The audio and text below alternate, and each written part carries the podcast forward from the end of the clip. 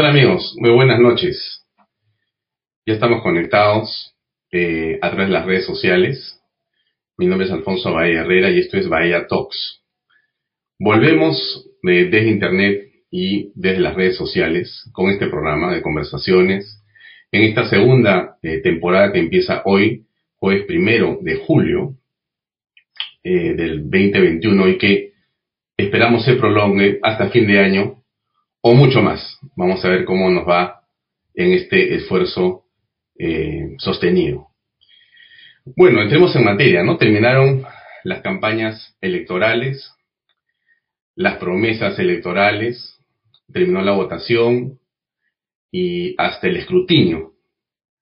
Pero el país ha entrado en un eh, limbo político y electoral muy peligroso, cuyo eh, desenlace es esperado por millones de peruanos. Las ánforas han hablado, pero no sabemos realmente qué han dicho. Hay una sensación eh, creciente de irregularidad, de anomalía, de trastorno al que las propias autoridades electorales han contribuido. La sensación de desconfianza, de sospecha, de recelo, está presente en la mente de todos. Las encuestas eh, unas más y otras menos lo confirman. El proceso electoral, lejos de haber eh, traído calma, ha polarizado aún más al país. Los peruanos parecemos divididos y fraccionados en posiciones eh, en apariencia irreconciliables. Esto no es ni bueno ni menos saludable en medio de, más bien la que debería ser una enorme reflexión nacional por los 200 años de independencia. Es posible que usted, señora que nos escucha, que usted, señor, tú, joven universitario, o tú, peruano que nos ves desde algún lugar eh, más allá del país o del Perú, es posible que se pregunten no solo quién ganará, sino cómo manejará el que gane o la que gane el triunfo, cómo gobernará y qué perspectivas tenemos los peruanos para los próximos meses o años. Si podremos cumplir nuestro sueño en el Perú o si tenemos que emigrar, esa pregunta se la hacen muchas personas en los últimos días. Por eso esta noche importante de reencuentro virtual con ustedes, he querido eh, compartirla con un peruano eh, lúcido, eh, agudo, un patriota con mucha experiencia, pero sobre todo reflexivo y con un enorme eh, amor por el país. Esta noche nos acompaña para conversar en torno a los temas de la coyuntura política electoral, Francisco Tudela, que ya está con nosotros. Francisco, buenas noches, gracias por acompañarnos en esta nueva edición de Vallato. Buenas noches. Muy buenas noches, Alfonso. Te felicito por haber retomado Bahía Talks, ya, ya echaba de menos un programa que es tan importante en realidad, eh, donde se deja hablar y se deja exponer las ideas y que le hace tanto bien al país. gracias, eh, Pancho, por tus palabras.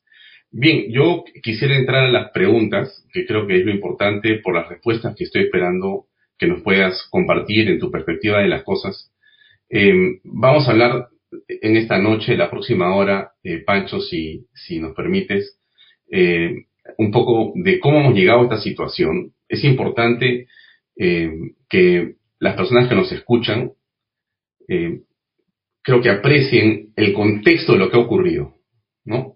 Cuando comenzó esto que hoy día, lo he descrito al principio, parece una posición irreconciliable, ¿no?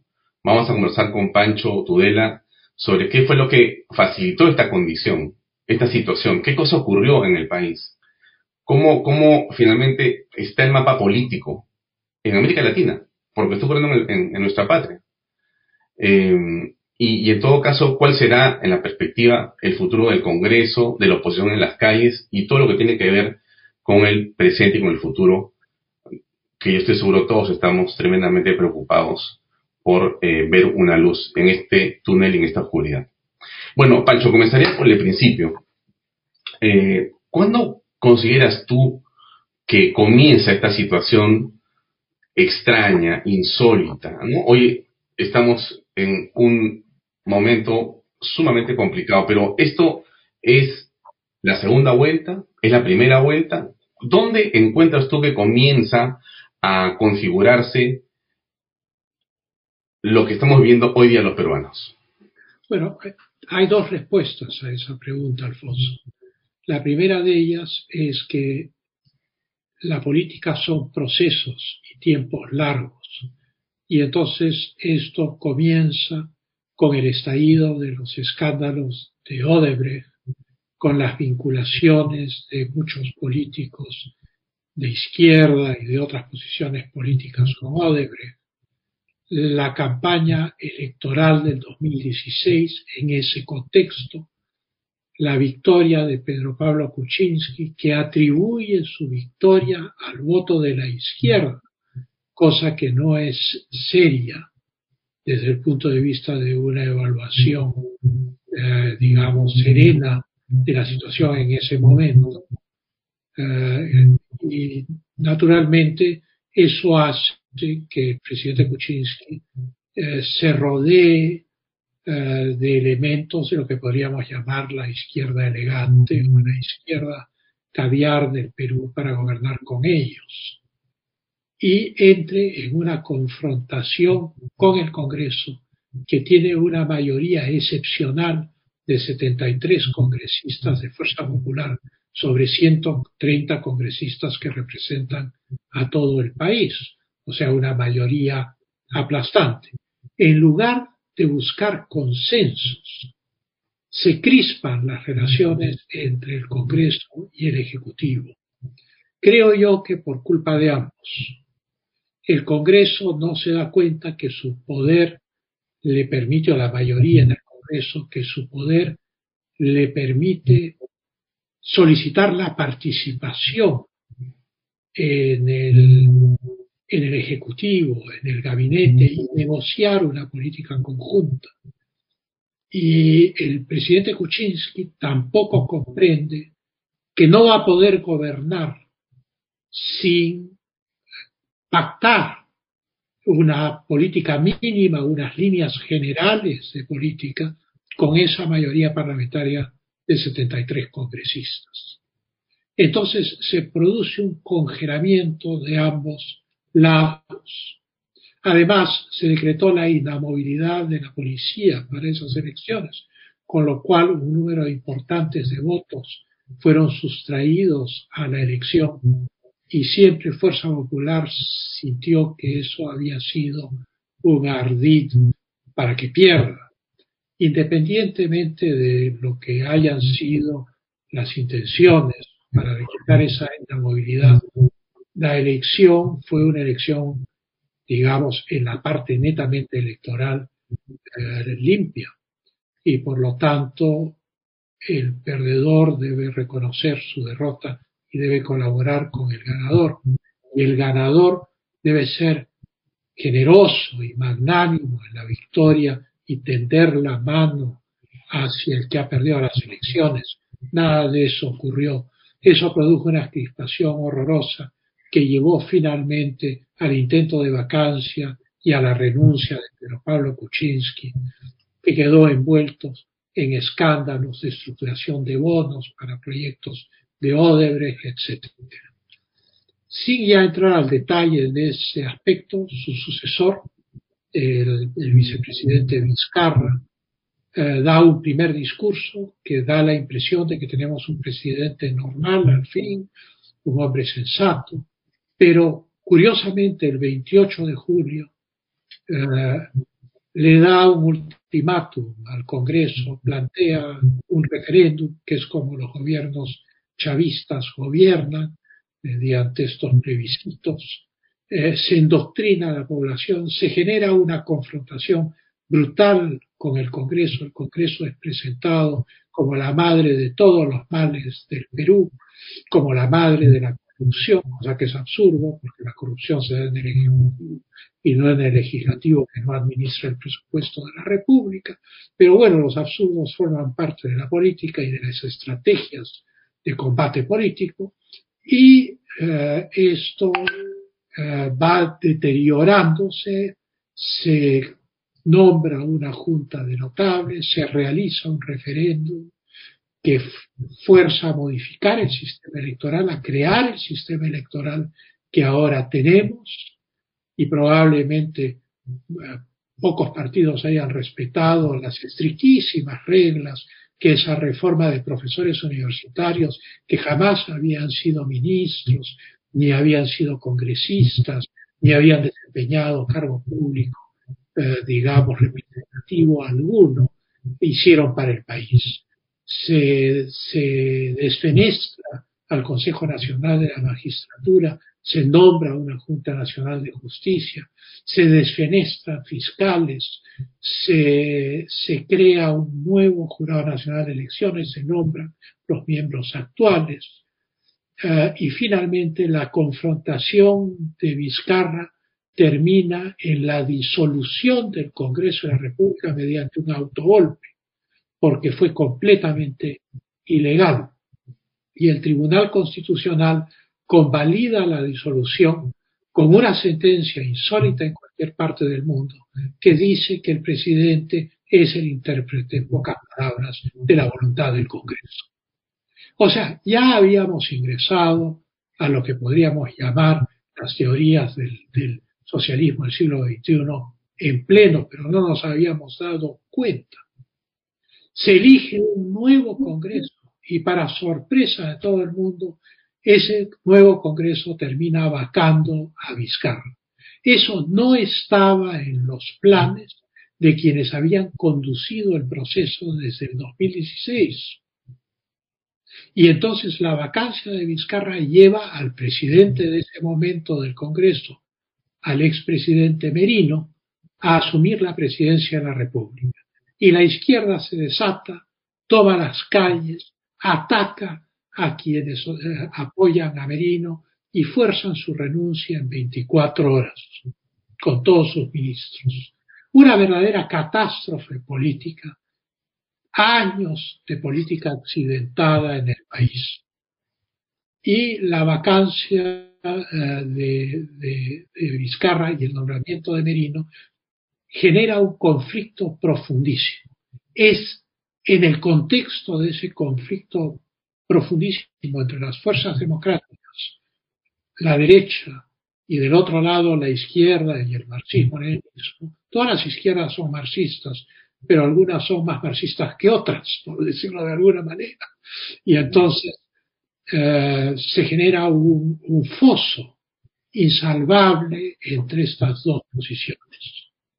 Llegan las, inscripciones para las elecciones actuales y se cometen irregularidades en los requisitos de los candidatos, por ejemplo, el Jurado Nacional de Elecciones hace la vista gorda respecto a todas las deficiencias que impedirían la inscripción de los candidatos de la izquierda y del centro para la derecha descalifica a todos los que puede por el más mínimo defecto. O sea, la carrera empieza en un, en un terreno desigual. Eh, se producen las elecciones de primera vuelta, sorpresivamente queda en primer lugar Pedro Castillo, y en segundo lugar Keiko Fujimori, de tal manera que se configura el escenario Fujimorismo, antifujimorismo a la perfección, que ha sido el sino y el karma del Perú en los últimos 20 años. El escenario ideal desde el punto de vista de la izquierda se producen las, las elecciones, se continúa la campaña, se produce la elección de segunda vuelta y hay lo que, lo que significa, se llama un final de foto. En el, foto, en el fondo empatan y los jueces deben estar con unas grandes lupas analizando la foto para ver quién ganó. Y es por eso que se paraliza, habiendo terminado el conteo, pero habiendo todavía actas por revisar, se paraliza el conteo.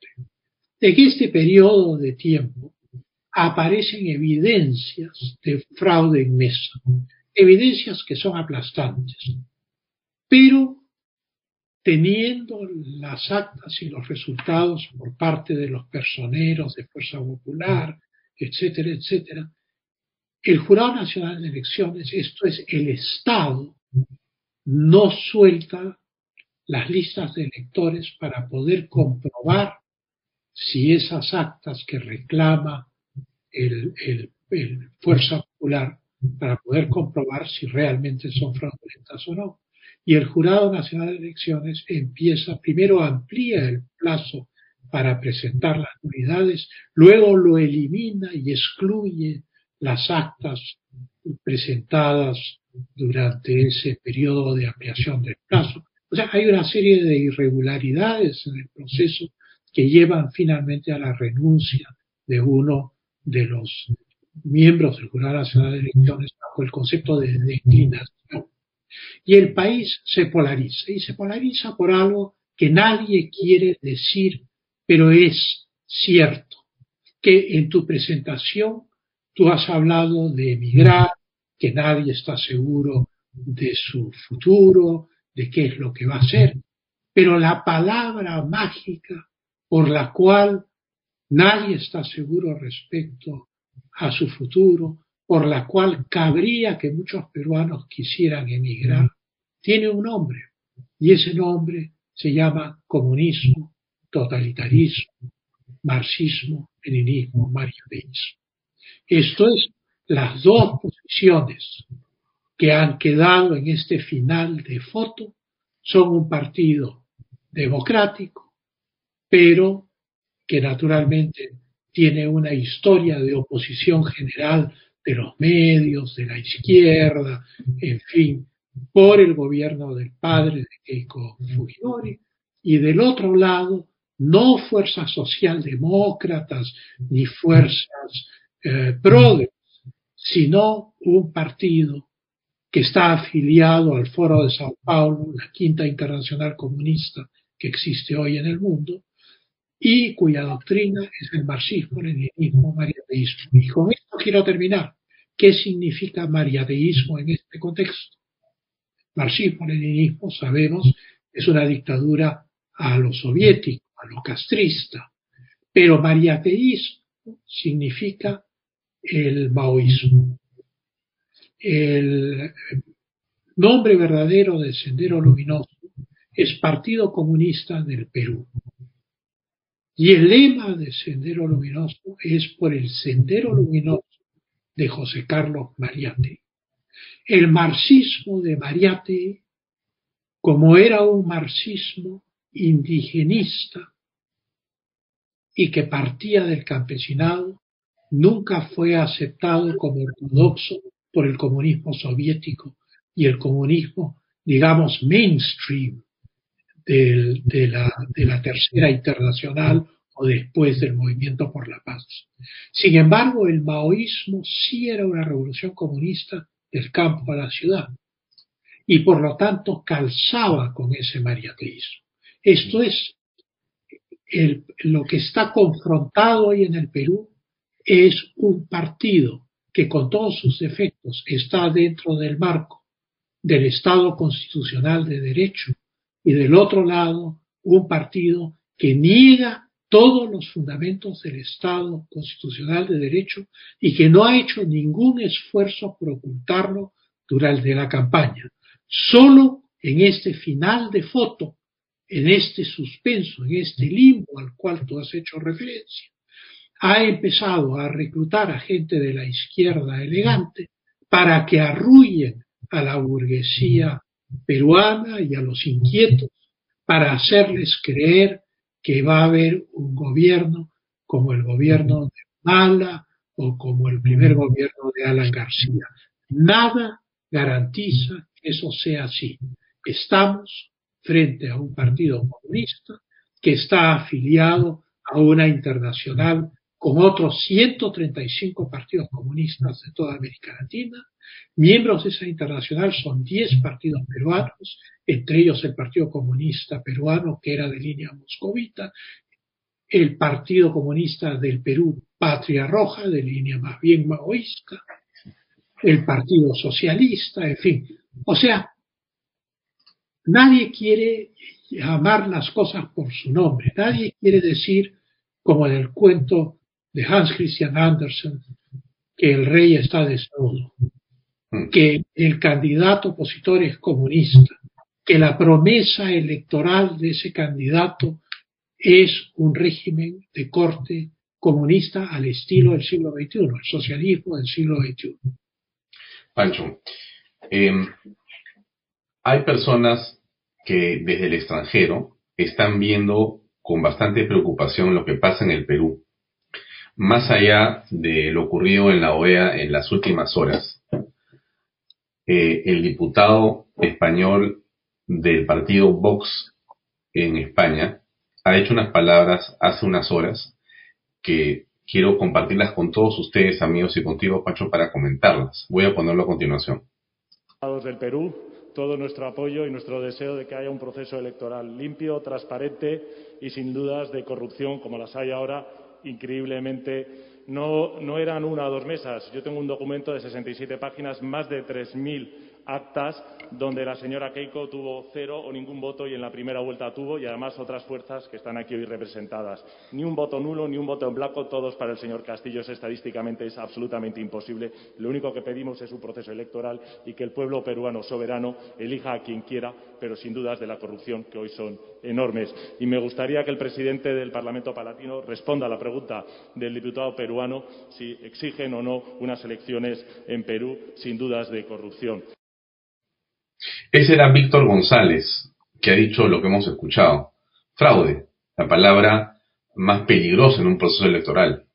La palabra que todos eh, presienten cuando se pronuncia, se está colocando un concepto y se está generando un ambiente que es nefasto para la democracia. Estamos en esa condición. ¿Cómo aprecias lo que dice Víctor González diputado Vox sobre lo que pasa en el país? Bueno, yo creo que es eh, la misma razón por la cual una delegación ha viajado a Washington a presentar su petición de auditoría de las elecciones ante la OEA. Eh, no han sido recibidos porque la OEA tiene esta defectuosa idea de la solidaridad latinoamericana. La OEA trata de no condenar a Cuba, trata de no condenar a Venezuela, trata de no condenar a Nicaragua, que son estados donde se violan los derechos humanos todos los días y donde no hay democracia o la democracia es una farsa. Y entonces, eh, en este otro foro, que es el Parlamento Latinoamericano, eh, el, el, de Vox, de este partido español que ha asumido la defensa de la hispanidad y de la solidaridad con los países latinoamericanos, pues ha llamado las cosas con el nombre que tendrían en España y que los peruanos no se atreven a pronunciar. Porque evidentemente si se adulteran actas, si el, si el, ente gubernamental que es el Jurado Nacional de Elección no quiere entregar o mostrar o proteger los actos con los padrones de electores, pues estamos en una situación enormemente irregular que sí puede ser calificada de fraude. Fraude es la adulteración, la alteración en el fondo, en la forma de documentos para perjudicar a un tercero o al Estado, esta definición la pueden encontrar en el diccionario de la Real Academia de la Lengua. Y entonces no hay que ir a un diccionario jurídico para esto. Entonces eso es fraude. El cheque sin fondos es un cheque fraudulento. Se comete fraude girar un cheque sin fondos. La escritura pública en la cual uno de los participantes no es dueño de lo que está vendiendo es una escritura pública fraudulenta. Ha habido fraude. O sea, todo lo que significa la manipulación documental con la finalidad de perjudicar a un tercero, modificando elementos de fondo o forma que le darían la razón a ese tercero, constituye fraude. Pero para mí hay una cuestión que es mucho más grave eh, y que es de fondo. La lista del Partido Libre fue indebidamente inscrita. El candidato presidencial, la lista, la plancha presidencial, fue indebidamente inscrita. inscrita. El, el candidato presidencial, Pedro Castillo, era propietario de una constructora, la cual ocultó y no puso en su manifestación de bienes. Eso, de acuerdo a ley, implicaba un impedimento insalvable para su inscripción como candidato presidencial. La primera vicepresidenta, la señora Dina Boluarte, seguía trabajando en el RENIEC y había pedido licencia. Y después de la primera vuelta, si no me equivoco, volvió a trabajar a la RENIEC, que además es un órgano que forma parte del sistema electoral, es el registro de los ciudadanos. Esto está prohibido por ley. Cualquier miembro de las instituciones electorales tiene que renunciar seis meses antes a su cargo para poder ser candidato. Pues ella no había renunciado seis meses antes.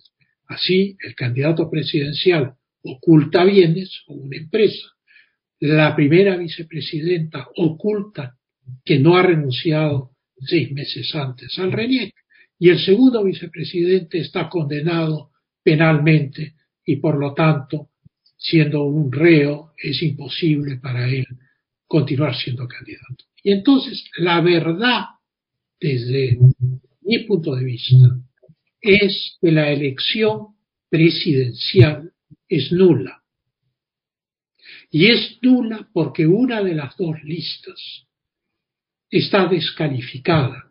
Acá no hay una prescripción adquisitiva por el paso del tiempo.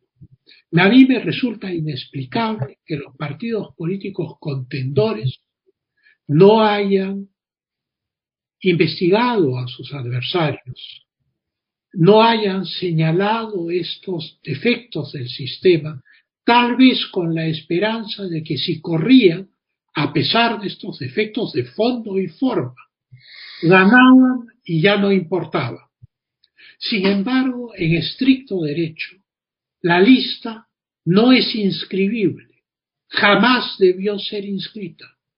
Tiene un vicio de fondo y de forma insalvable, insalvable. Es como si en el hipódromo de Monterrico hay una carrera con dos caballos.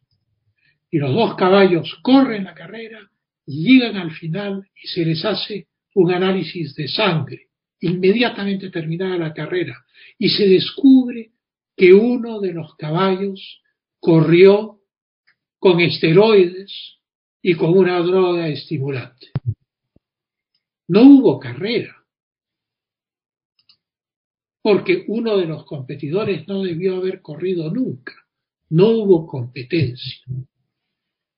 Y por lo tanto, a partir de esa reflexión, yo creo que la, la, segunda vuelta es nula porque no puede un candidato correr contra sí mismo y tampoco puede un candidato correr contra otro candidato que no puede ser candidato porque tiene causales de nulidad insalvables.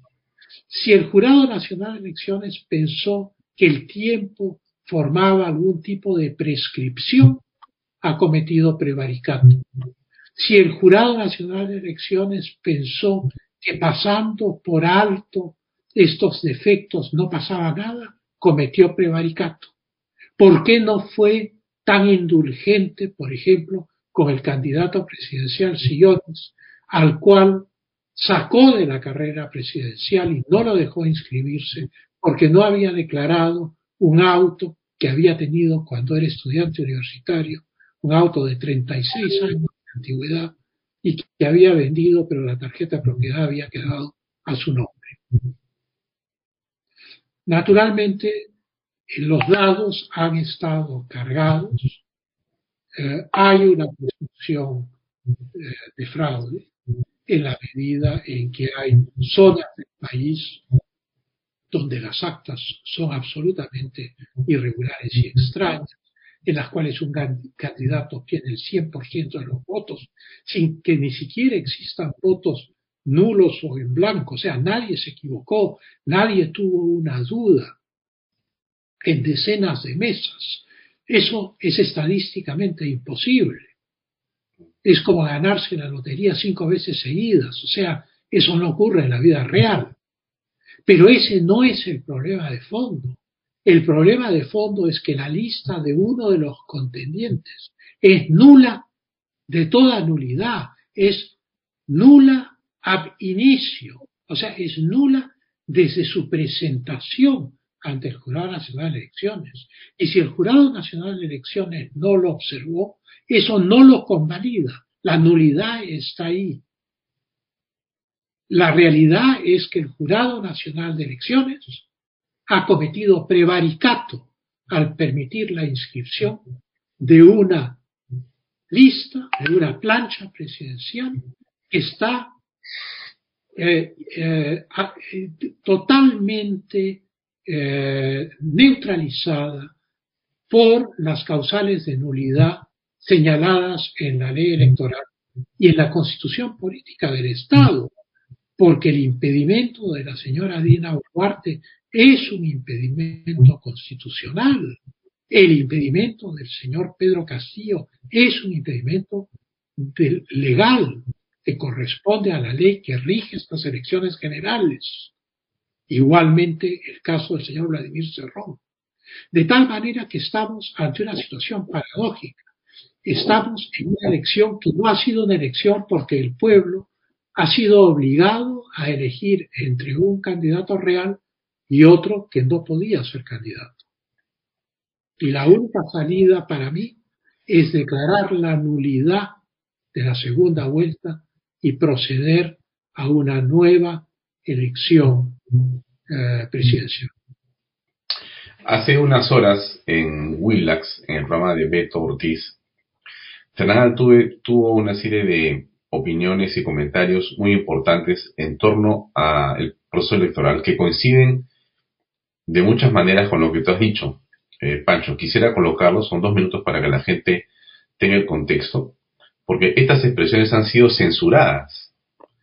Estamos entrando en un nivel de manejo del problema muy complejo, muy delicado. Eh, ahora resulta que los gobiernos del Estado censuran a las personas cuando emiten su opinión. O sea que tu opinión posiblemente vaya a ser censurada por el organismo que se sienta aludido. Y seguramente este programa de repente va a ser cancelado por YouTube o por Facebook porque hay entonces alguien que va a decir eso que está diciendo Tudela es falso. Es un fake news. Voy a ponerlo de Altuve, no para provocar a nadie ni para que nos cierren, sino para que entendamos que estamos frente a algo que es mucho más grave que lo que la gente percibe. Dicen, bueno, Altuve dijo, pues si le han dicho que no puede hablar, ¿no? No, no es solamente eso, es mucho más grave lo que se está comenzando a percibir. Veamos esto que dijo hace unas horas el doctor Fernando Altuve. La ley electoral es muy clara. Un funcionario, trabajador o cualquier persona del sistema electoral, la RENIEC, en la OMPE o en el Jurado Nacional de Elecciones, no puede postular al cargo de presidente o vicepresidente de la República si no ha dejado el cargo seis meses antes, 11 de octubre del año 2020. Punto. ¿Para qué diablos ha puesto el sistema de transparencia si es un error de digitación? Tenemos unos pobres diablos digitadores de la República del Perú, porque todos me equivoqué. Y sale una señora y dice, ay, fue un error, disculpe. Creen que somos unos imbéciles. Creen que somos unos imbéciles. Pero ¿para qué pagamos ese sistema? Y la responsable, la de, la de Renier, ¿cómo puede salir y decir, ay, ¿sabe qué? Me equivoqué, no le hemos pagado por si acaso. O sea, hemos puesto que le hemos pagado a un funcionario,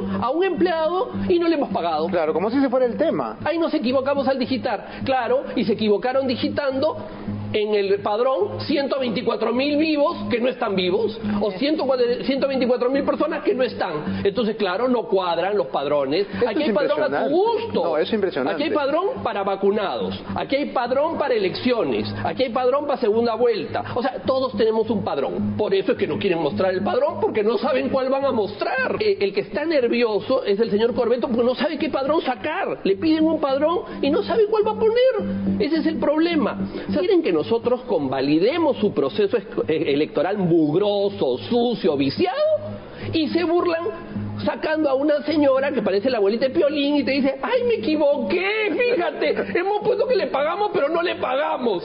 Ya, hemos puesto que hay votos pero no hay votos. Hemos puesto que hay electores pero no hay electores. Ay, un niño votó. Ay, no pasa nada, hijito, porque haces tanto problema. Usted es la mejor familia. Por supuesto, una señora encuentra a su papá con 15 años de muerto. Ay, no, no pasó nada, no, no, ya, se murió, se murió, se murió. esto es, un, esto es una payasada. Fue de 18 días tratando de darle seriedad, de dar un argumento, de decir algo, no puedo más. Esto es una burla, son unos payasos, son unos pobres diablos y la verdad es que su proceso electoral ya saben lo que deben hacer con él.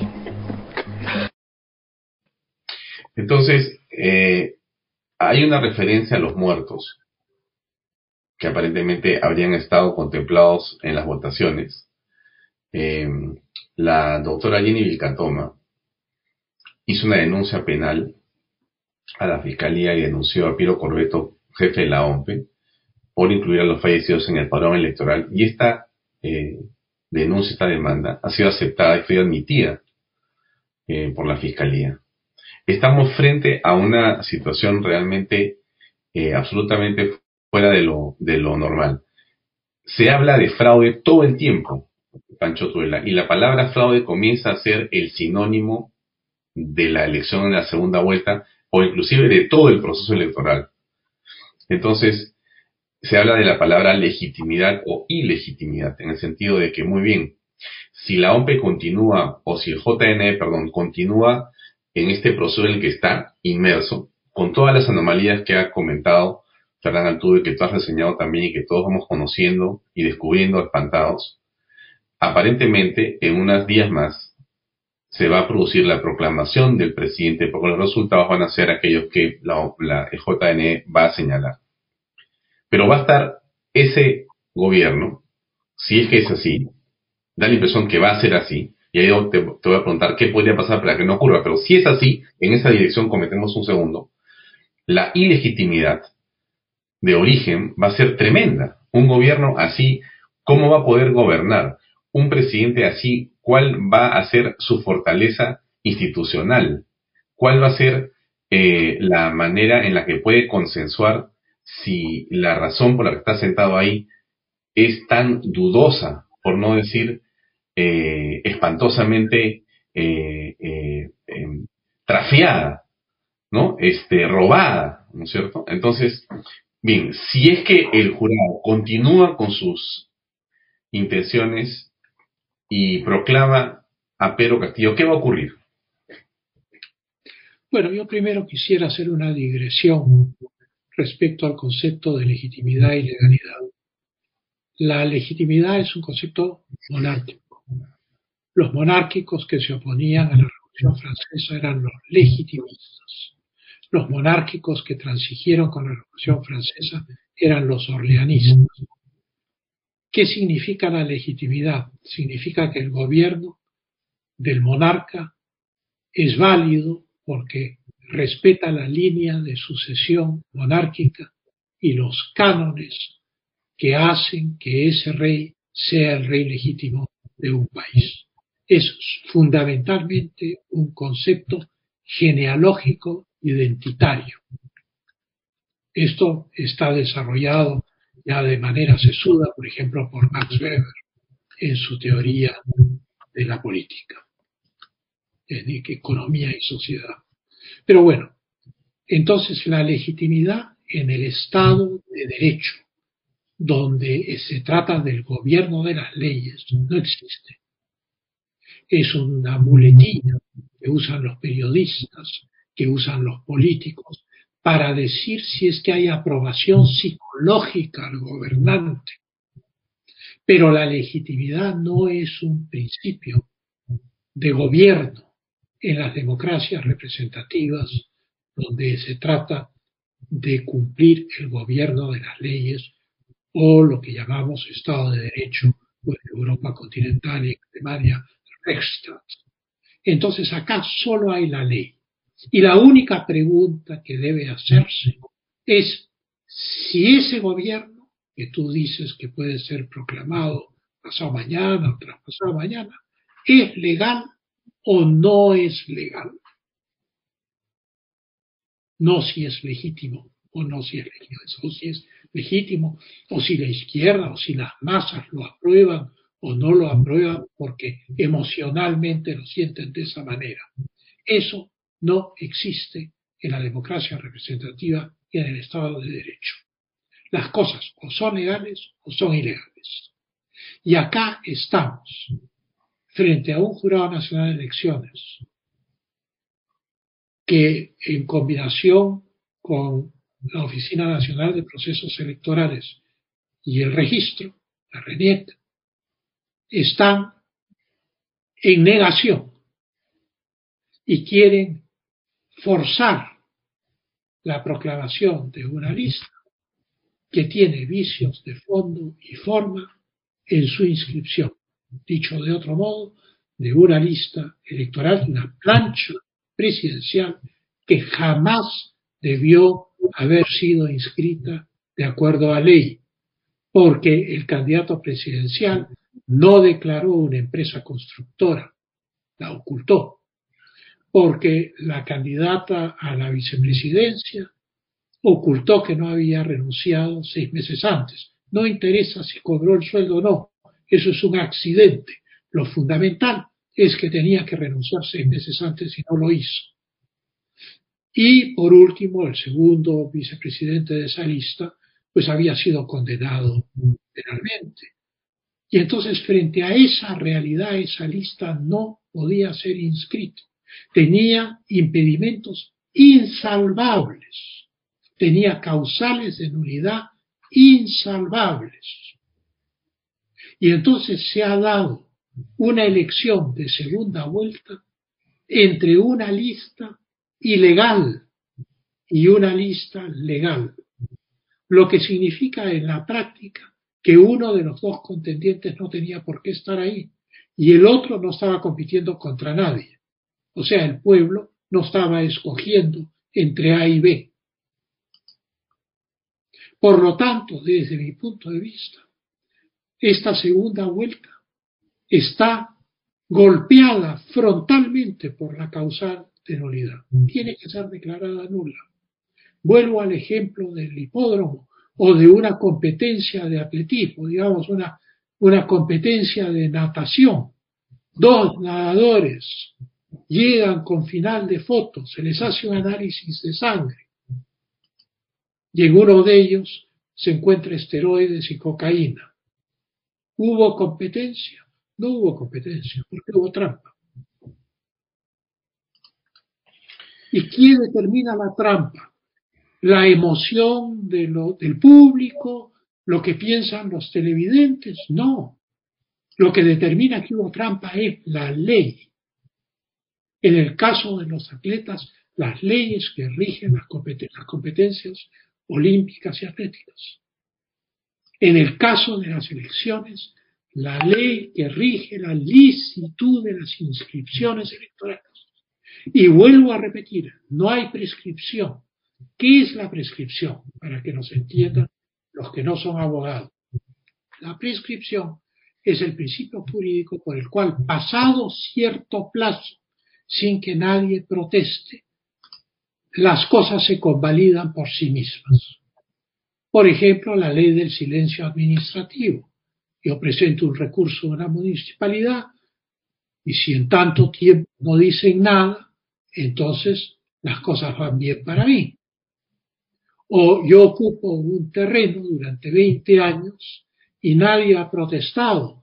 Puede ser que tenga dueño, pero nadie ha dicho nada, entonces se produce la prescripción adquisitiva de dominio. Esto es porque durante 20 años nadie protestó mientras yo vivía en ese terreno, yo puedo ir ante un juez y poner el terreno a mi nombre, hacer un procedimiento legal de prescripción adquisitiva de dominio y poner ese terreno a mi nombre, porque yo lo he ocupado 20 años sin objeción de nadie. Pues bien, en los procesos electorales no existe la prescripción. Quien no tiene los requisitos para ser candidato, no los tiene nunca. Si un estudiante da un examen de ingreso y hay un error en la máquina y estando jalado aparece como ingresando a la universidad y después se vuelve a revisar eso y resulta que ese alumno no obtuvo el puntaje para estar en la universidad, ese alumno inmediatamente se le invita a retirarse de la universidad porque no ha pasado el examen de ingreso. No es que no se dieron cuenta e ingresé a pesar de que me saqué cero en el examen de ingreso. No existe tal cosa. Hay actos públicos que no tienen prescripción adquisitiva de ningún tipo. Uno de ellos es la calidad de candidato. Un gran criminal no puede ser un candidato presidencial. Así no se dé cuenta el Jurado Nacional de Elecciones. Y si se da cuenta dos meses después, tiene que anular esa candidatura. Quisiera que escuchemos con quienes este, nos están viendo porque quizá no han tenido oportunidad de ver en las redes sociales, un discurso, una locución que hizo eh, Alfredo Barnechea, es candidato presidencial de Acción Popular, un intelectual, un conocido periodista en el país, y que estuvo, eh, entiendo que en el Óvalo Quiñones, reunido con un grupo de personas que lo invitaron a decir unas palabras, que eran en su mayoría miembros de la Fuerza Armada en situación de retiro. ¿Y qué dijo Alfredo Barnechea? Escuchemos eh, unos minutos para comentarlo y para que ustedes que están viendo por las redes sociales lo puedan ver también. América Latina y por eso 34 expresidentes iberoamericanos, Andrés Pastrana, José María Aznar, Felipe González, Julio María Sanguinetti, Luis Alberto Lacalle, Mauricio Macri, Vicente Fox y varios más que ahora me olvido, 34 presidentes salieron a decir hay fraude en el Perú y tenemos que defender la democracia porque es defender América Latina. Quiero terminar, quiero terminar diciendo, volviéndoles a agradecer que me hayan hecho subir, yo venía como un ciudadano de a pie, no había preparado nada, no, no había preparado nada, quería estar con ustedes, como uno más de ustedes, simplemente para con mi corazón, no con mi cabeza, con mi corazón, decirle que estoy con las Fuerzas Armadas, que estoy con las Fuerzas Policiales, que estamos con las instituciones del Perú. Y que estamos y que estamos pensando siempre en las miles y miles de viudas como una magnífica que ha hablado acá y los miles y miles de huérfanos de esos héroes anónimos que el señor Sagasti no respeta que la izquierda no respeta, que Cerrón mató, que los senderistas de familiares de Cerrón mataron en Junín. Estaba acá como un ciudadano de a pie, pero quiero venir y terminar diciéndole lo siguiente. Y es muy importante lo que voy a decirles y quiero que se les quede en la cabeza y en el corazón. Esta pelea no termina con la proclamación del jurado. Ese jurado es un jurado espurio. Y su proclamación no termina la pelea. No vamos a aceptar a un presidente nulo. Vamos a pelear y no vamos a reconocer el fraude. La pelea no termina con la proclamación del jurado. Y vamos a un gran gobierno de transición nacional para hacer unas nuevas elecciones generales limpias, sin fraude, porque el Perú no se va a rendir ni al comunismo ni al terrorismo, sino que va a estar siempre, va a estar siempre como estuvo cuando salió en su barco a defender la Constitución Miguel Grau Seminario, como ha estado siempre la Fuerza Armada, que no es una Fuerza Armada golpista, es una Armada constitucionalista, que sale ahora en defensa de derechos constitucionales, no ha salido a dar un golpe, ha salido a pedir respeto a la libertad de expresión, que es el primera, la primera de las libertades. Y acá hay una cosa fundamental con la que termino, fundamental. Acá se ha creado lo que no había hace unos pocos meses. Acá hay una alianza invencible de civiles y militares. Y esa alianza me dirijo, dirijo, dirijo especialmente al señor general César Astudillo, presidente del Comando Conjunto, para que le transmita a sus comandantes generales que la mayoría del Perú está con ellos. Para decirles que los civiles no nos vamos a rendir, no vamos a entregar el Perú al terrorismo y que esa alianza si se hace legítimamente, si se hace bajo causas constitucionales, si se hace bajo mandatos de Congreso, esa alianza militar civil va a ser la que pondrá al Perú en el siglo XXI. ¡Viva el Perú! Bien, ese era Alfredo Barnechea hace unas horas. ¿Qué opinión te merece lo dicho por Alfredo eh, Pancho? Bueno, me parece, en primer lugar, que llama las cosas por su nombre. O sea, el Perú está eh, al borde de ser entregado a un grupo de partidos comunistas eh, que van a iniciar un programa como el de Venezuela, como el de Bolivia, en fin, nadie sabe, pero algo que va a ir básicamente por el eje del socialismo del siglo XXI.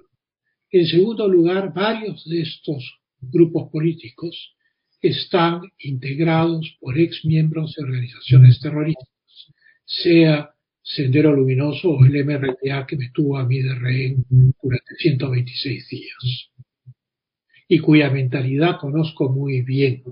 Y muchas de las cosas que yo he escuchado en esta campaña ha podido no ser dichas por los candidatos comunistas, sino han podido ser dichas por Néstor Serpa Cantolini, el líder del comando terrorista en la residencia del embajador japonés. una, pregunta, ¿tú estuviste en el momento y en la circunstancia histórica en la que el señor Sagasti le pide el autógrafo al señor Serpa Cantolini? No, los rehenes importantes fueron llevados al segundo piso para ser seleccionados. Y los que no iban a ser rehenes se quedaron, entre ellos el señor Sagasti, en el primer piso. Y habían algunos que conocían a Néstor Serpa Cartolini, como era el caso de Javier Díaz Se hablaban de Néstor y Javier y, con gran familiaridad. Pero ese no es el tema fundamental. El que pide autógrafos los pide porque admira a la persona. Nadie le pide un autógrafo a una persona que le ha robado a uno su libertad y está amenazando su vida, a menos que esté seguro de que ese terrorista no le va a quitar su libertad ni va a amenazar su vida. Que eso quede claro. Pero vamos al fondo del asunto. El fondo del asunto es que también estamos entrando a un estado policial. ¿Cómo es posible que en pleno desarrollo de la campaña de la segunda vuelta, la Fiscalía pida el encarcelamiento preventivo de la candidata Keiko Fujimori? ¿En qué país del mundo, excepto en la antigua Unión Soviética o en Cuba o en Corea del Norte, se puede ver una cosa así? Se puede hacer una cosa así. ¿Cómo es posible que estos oficiales que protestan en el Óvalo estén en este momento siendo investigados para ser acusados por el Ministerio Público, por la Fiscalía? ¿Cómo es posible que mediante Twitter los organismos electorales intenten callar a quienes discrepan con el desarrollo del proceso electoral que ellos están llevando a cabo. Y acá quiero hacer una reflexión. ¿Qué dice la ley sobre los gobiernos ilegales? Ya he dicho que no existe la legitimidad en el Estado de Derecho de democracia representativa hay legitimidad, hay legalidad. La legitimidad corresponde a las monarquías. La reina de Inglaterra es legítima porque es hija de su padre y nieta de su abuelo, y representa la línea de los Windsor, que es la línea legítima que gobierna Inglaterra. Pero el gobierno de las leyes está encarnado en el primer ministro, el señor Boris Johnson. Y los ingleses se rigen por el gobierno de las leyes. La legitimidad se aplica solo al monarca. El Perú no es una monarquía. El Perú es una república. Es un gobierno de las leyes. Las leyes mandan. Cuando las leyes se incumplen, se entra en procesos de ilegalidad. En el caso de los gobiernos, la teoría constitucional dice que hay dos tipos de usurpación del poder. Hay una usurpación del poder mediante el golpe de Estado tradicional, con tanques, o, o la revolución, la revolución comunista que toma el poder, y entonces estamos hablando de la usurpación desde el origen, usurpacio, usurpatio ab origine. Y esa usurpación nace por la toma violenta del poder. Pero hay otro tipo de usurpación, usurpatio ab regimine, o sea, desde el interior del régimen político. Ejemplo, el autogolpe de Alberto Fujimori. El autogolpe es desde el régimen electo. El régimen electo decide cerrar el Congreso. Usurpatio ab regimine, el autogolpe de Vizcarra, cerrando el Congreso y luego consiguiendo una convalidación injustificable jurídicamente del Tribunal Constitucional. Entonces, todo gobierno que no está sustentado en la legalidad para la teoría constitucional es un gobierno que está usurpando funciones. Y la constitución política del Perú dice taxativamente en su texto que nadie debe obediencia a un gobierno usurpante. Bueno, estamos claros en lo que hay que digamos, eh, hacer en los próximos días o semanas. Esto todavía lejos de haber terminado, creo que se está convirtiendo en una situación de real tensión para todos eh, y esperamos que se pueda resolver. No sé exactamente cómo, eh, Pacho, me siento un poco incapaz de encontrar una salida. Quisiera hacer una observación. El camino limpio y legal es el de la nulidad. El otro camino va a conducir a cosas que no deseamos, que nadie desea. Que nadie desea. Que es como somos civiles. El camino correcto es la nulidad del proceso. No hay otro camino. Bien, gracias eh, Francisco Tudela son las 8 de la noche. Ha sido una hora de conversación muy grata y te agradezco mucho por tu tiempo en esta eh, reencuentro de Bahía Talk con el público en las redes sociales. Gracias por acompañarme. Muy amable. Muchas gracias a ti, Alfonso, y, te, reitero mis felicitaciones por haber relanzado tu programa. Gracias. espero que no lo censuren por el bien de los censuradores. Sí, me gusta esa parte por el de los censuradores. Bueno, muy amable, gracias. Buenas noches, Pancho. Buenas noches, Alfonso.